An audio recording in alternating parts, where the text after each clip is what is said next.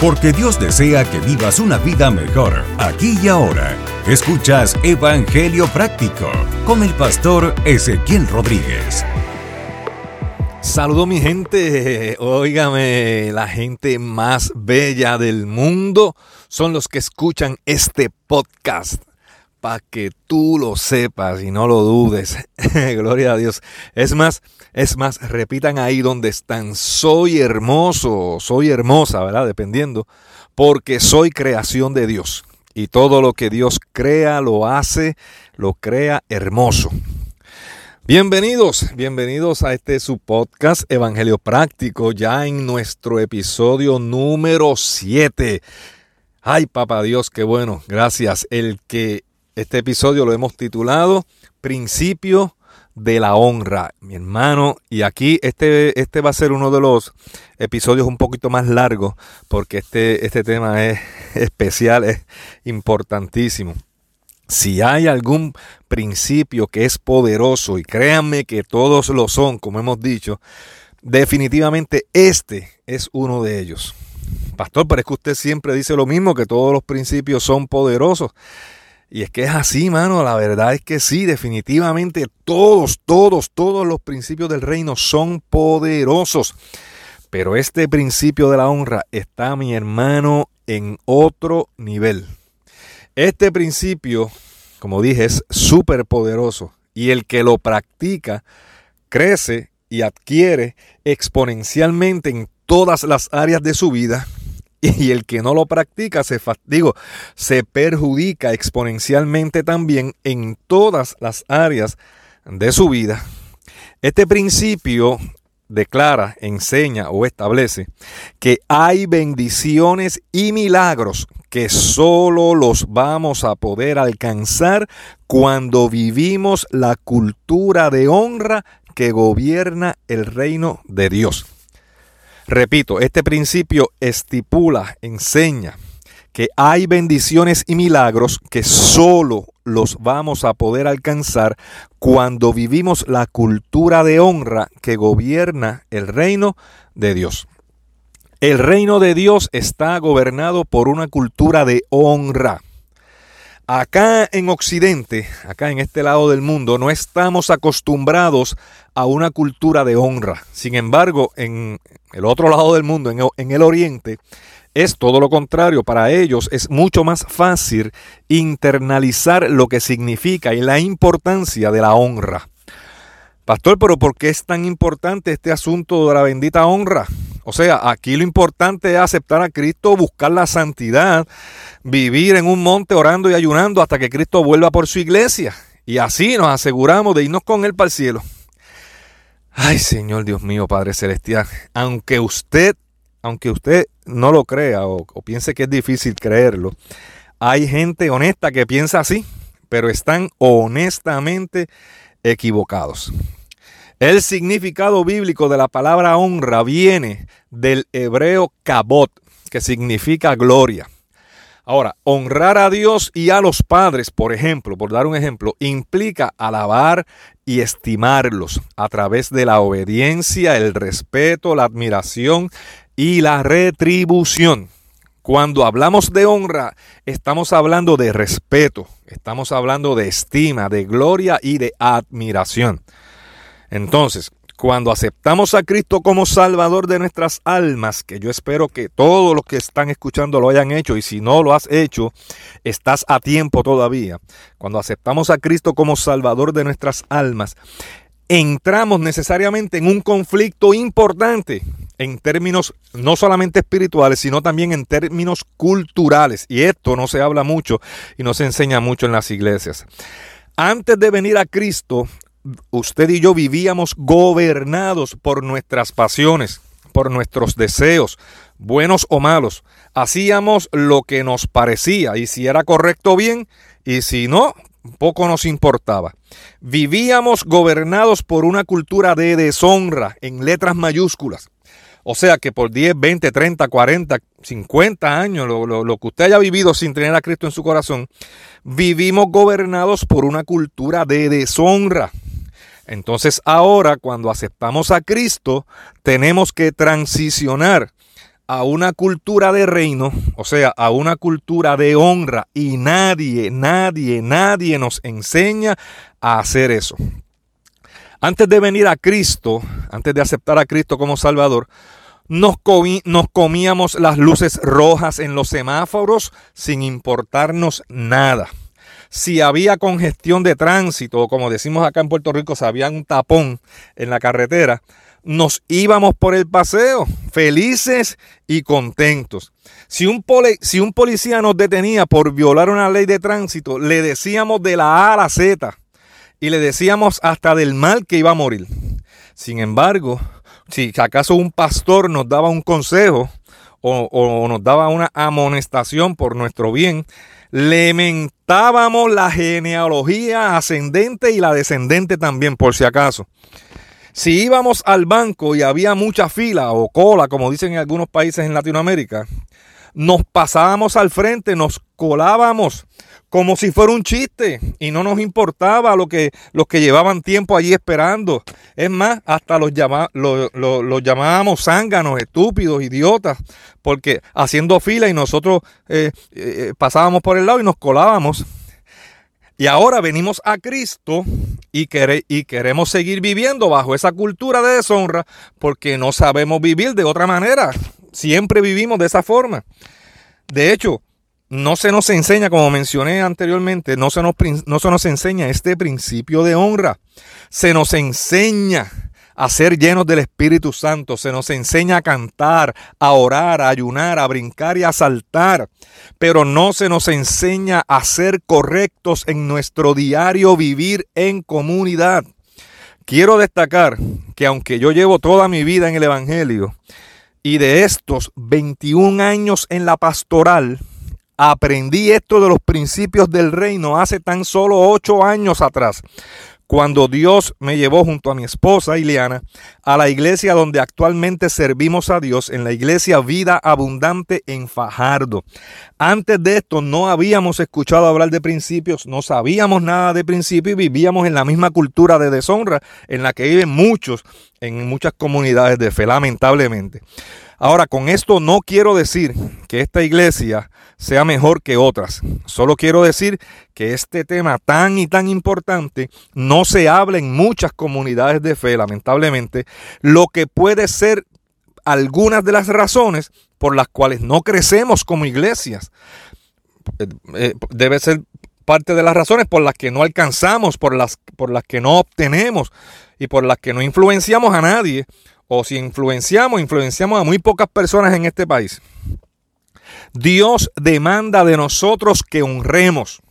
Romanos capítulo 13, verso 7, el apóstol Pablo dice, pagad a todo a todos los que debéis, al que tributo, tributo, al que impuesto, impuesto, al que respeto, respeto, y al que honra, honra honramos a Dios y a las autoridades delegadas por Dios en algunas personas, como padres, pastores, mentores, maestros, gobernantes, jueces, policías, etc. Toda autoridad puesta por Dios es merecedora de honra de parte nuestra. Es necesario honrarlos, respetarlos, obedecerlos, siempre y cuando obviamente ello no implique la violación de algún otro principio. Es importante destacar que cuando honramos no estamos honrando a las personas, estamos honrando, respetando, obedeciendo a la autoridad que Dios delegó, a la autoridad delegada por Dios sobre esas personas. Es importantísimo también destacar que esto no es opcional, esto no es si nos gusta o si nos nace o si nos parece eh, en el corazón hacerlo. Esto se trata de que si queremos crecer y alcanzar muchas de las bendiciones de Dios para nosotros y para nuestras familias, tenemos que honrar. No hay opción. Tenemos que vivir gobernados por la cultura del reino, que no es otra que una cultura de honra. Esto en nuestros países es casi una utopía Mi hermano, siendo reales, siendo honestos, esto es casi un sueño en nuestros países hispanos, porque nacimos y hemos crecido gobernados por una cultura de deshonra escandalosa. Aquí, mi hermano, usted me va a perdonar el tono, pero aquí no se respeta a nadie comenzando con los padres, siguiendo con los maestros, las personas mayores, los policías, los gobernantes, los pastores, los líderes, las personas en posiciones de autoridad, etcétera. Necesitamos nosotros los hijos de Dios necesitamos aprender a honrar. Usted, usted no, no sabe la cantidad de personas que yo leo en las redes hasta ministros, pastores, gente que van a, las iglesias, gente que se llaman cristianos, hablando peste de los gobernantes, hablando peste de los políticos, hablando peste de los... Eh, pero, pero, pero, ¿de qué estamos hablando, mi hermano? Nosotros no podemos hablar, nosotros no podemos hablar como si perteneciéramos a una cultura, nosotros pertenecemos a la cultura del, del reino de los cielos esto no tiene que ver si, si se lo merecen o no, es que nosotros somos distintos, somos diferentes. Nosotros necesitamos aprender a honrar. Y esto no se enseña en ningún instituto teológico. No hay colegio bíblico que nos enseñe a, honrar. Y al no hacerlo, nos estamos privando de bendiciones y milagros que solo serán posibles honrando. Estás escuchando Evangelio Práctico necesitamos aprender a honrar en varias áreas. Yo voy a mencionar algunas nada más. Número uno, honrar el tiempo de las personas. Oh, Dios amado, esto es fundamental. Llegamos tarde a todos sitios, como si eso fuera normal. Hermano, hay cristianos, no voy a hablar de la gente que no le sirve el Señor, hay gente que va a la iglesia, que, que va, que son cristianos, gente que, que llevan años en las iglesias y no llegan, no son puntuales nunca, no llegan a tiempo a ningún sitio. Eso es una cultura de deshonra. E, e, eso ofende a Dios. Eso, e, esa no es la cultura del reino de los cielos. Llegamos tarde a todos sitios y, y eso es algo normal para nosotros. O sea, nos hemos acostumbrado, nos hemos acostumbrado a la mediocridad, a ser gente del montón podemos cargar una unción terrible, botar fuego por los ojos y las manos, pero nos caemos en lo básico, en ser responsables y llegar a tiempo a los lugares.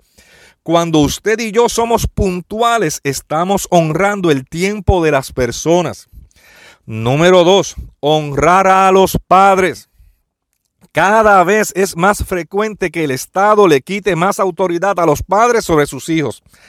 Cada día que pasa, muchos padres, no todos, se dejan quitar la autoridad que Dios les dio sobre sus hijos.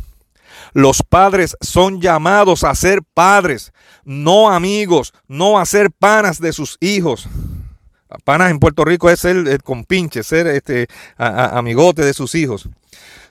Los padres son llamados a corregir, a disciplinar, a educar y a encarrilar a sus hijos en el camino del bien, respetando a los mayores, respetando a las autoridades. Jesús dijo en Éxodo Dios dijo en, Éxodo, el, Padre dijo en Éxodo capítulo 20, versículo 12, honra a tu padre y a tu madre, entonces tendrás una vida larga y plena en la tierra que el Señor tu Dios te da. Ahí Dios dijo que tenemos que honrar a papá y a mamá para que eh, podamos disfrutar de una vida larga y plena. Es decir, una vida con propósito, una vida con significado, una vida cargada de bendiciones, cargada de buenas noticias. Entonces aquí usted tiene un ejemplo de algo por lo que usted no tiene que orar. Usted no tiene que orar para que Dios le dé larga vida y le dé una vida plena en la tierra. No puede orar por eso, porque ya Dios dio un principio. Tú quieres tener una vida larga y plena, honra a papá y a mamá. Ve que hay cosas, los principios, hay cosas por las cuales todo lo que esté estipulado en un principio, no podemos orar por eso, estamos perdiendo el tiempo. Si queremos larga y buena vida aquí en la tierra, tenemos que honrar a nuestros padres. Ahí no dice que honremos a papá y a mamá si se lo merecen, si se portaron bien con nosotros, si, si, si fueron ¿verdad? Eh, de bien y nos ayudaron. Ahí no dice eso. Ahí dice que los honremos y punto. No hay discusión. Pastor, bájale dos, que está como, como hoy está como, como enfogonado. No, no. Lo que pasa es que este es un tema, este es un tema que no se enseña mucho y hay que enseñarlo con pasión, intencionalmente, para que lo entendamos. Si honramos a papá y a mamá, conquistamos la promesa de Dios que acompaña ese principio. Y si no los honramos, nos perdemos esas promesas. Así de sencillo. Y si viene Cristo, nos vamos, porque esto no tiene que ver con salvación. Vuelvo y digo, viene Cristo, nos vamos. Pero si no honramos a papá y a mamá, el montón de milagros y el montón de bendiciones que eran para nosotros aquí en la tierra, nunca las vamos a poder poseer. Número tres honrar la unción de Dios en sus siervos. Mira lo que dice Marcos capítulo 6, verso 4 al 6. Entonces Jesús les dijo, un profeta recibe honra en todas partes, menos en su propio pueblo y entre sus parientes y su propia familia. Y debido a la incredulidad de ellos, Jesús no pudo hacer ningún milagro allí excepto poner sus manos sobre algunos enfermos y sanarlos. Y estaba asombrado de su incredulidad. Yo no sé si usted entendió bien lo que yo leí en ese verso 5. Dice, y debido a la incredulidad de ellos, Jesús no pudo hacer ningún milagro allí. Usted notó lo que dijo Marco en ese versículo. Dice que Jesús, nada más y nada menos que Jesús, que es Dios mismo, la segunda persona de la Trinidad, no pudo hacer ningún milagro allí porque era su ciudad natal y nadie lo honraba como profeta ni como enviado de Dios. Para los que vivían allí, que habían visto crecer a Jesús, Jesús era el hijo de José y María, el que hacía muebles y gabinetes. Jesús, el nene de José.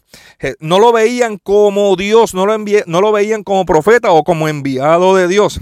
Había tanta familiaridad con Jesús que no lo honraban como Dios. Y esto les costó muchos milagros que Jesús no pudo hacer en aquel lugar. Escuche bien, la honra es el ambiente para los milagros. Escuche lo que le estoy diciendo, la honra es el ambiente para los milagros. La falta de honra produce incredulidad, como ya vimos en, en, ese pasaje de Marcos. La falta de honra produce incredulidad y la incredulidad anula la fe. Y como consecuencia, anula los milagros. Fíjese la importancia tan grande de la honra. Cuando honramos la unción de Dios sobre sus siervos, estamos reconociendo que aunque los conozcamos y compartamos con ellos en el día a día, aunque conozcamos a los siervos de Dios, los pastores, los profetas, los evangelistas, los conozcamos personalmente, seamos hasta familia, hay algo que ellos cargan que es muy sagrado que es muy poderoso y que no podemos tomar a la ligera como si fuera algo común. La unción de Dios es sagrada, no es común.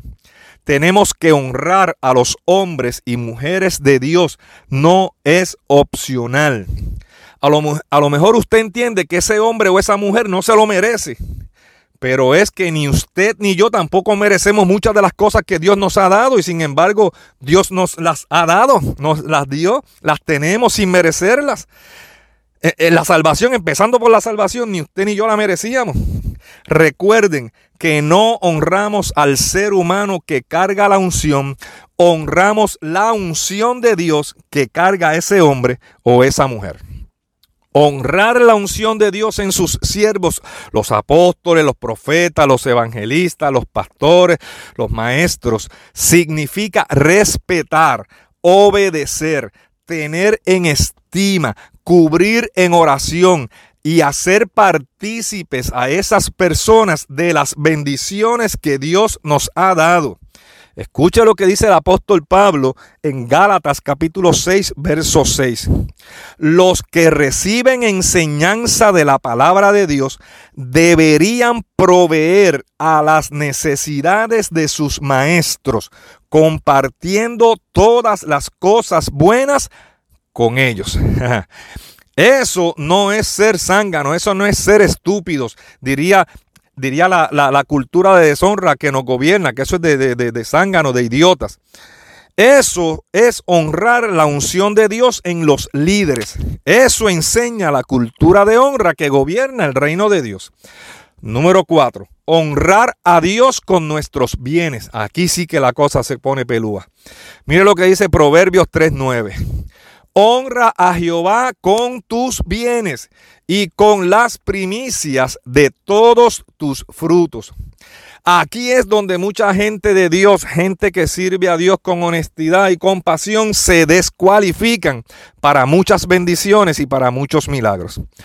Todo lo que tenemos, de hecho, todo lo que tenemos, nada de lo que tenemos es nuestro. Todo es de Dios. Todo le pertenece a Dios. Dios nos lo da para que lo administremos para que lo administremos. Nuestros bienes son de Dios. Por lo tanto, tenemos que honrarlo a Él con nuestros bienes. Y no con cualquiera de nuestros bienes, sino con las primicias, con los primeros. Escúcheme bien, lo primero siempre es de Dios. De hecho, ese es otro principio que vamos a estar examinando en uno o, en dos episodios adelante. El principio del primero todo lo primero, económicamente, emocionalmente, espiritualmente, todo lo que es primero le pertenece a Dios. Me parece que hemos estado hablando algo sobre este principio de la honra, que como mencionamos al comienzo es demasiado, demasiado poderoso. Es mi oración, mi gente, es mi oración, mis amigos, mis hermanos, que como hijos de Dios podamos entender la seriedad y la importancia de este principio y que podamos ponerlo en práctica. Solo así podremos liberar las bendiciones y los milagros que acompañan a estas promesas, las bendiciones y milagros que acompañan a este principio. Y recuerda que Dios quiere que vivas una vida mejor aquí y ahora. Gracias por escuchar este episodio de Evangelio Práctico. Te invitamos a que te suscribas para que recibas nuevos episodios del podcast. También déjanos tus comentarios en el encasillado y escríbenos a pastoresequiel.evangeliopráctico.com. Queremos escuchar tu opinión. Evangelio Práctico, el podcast.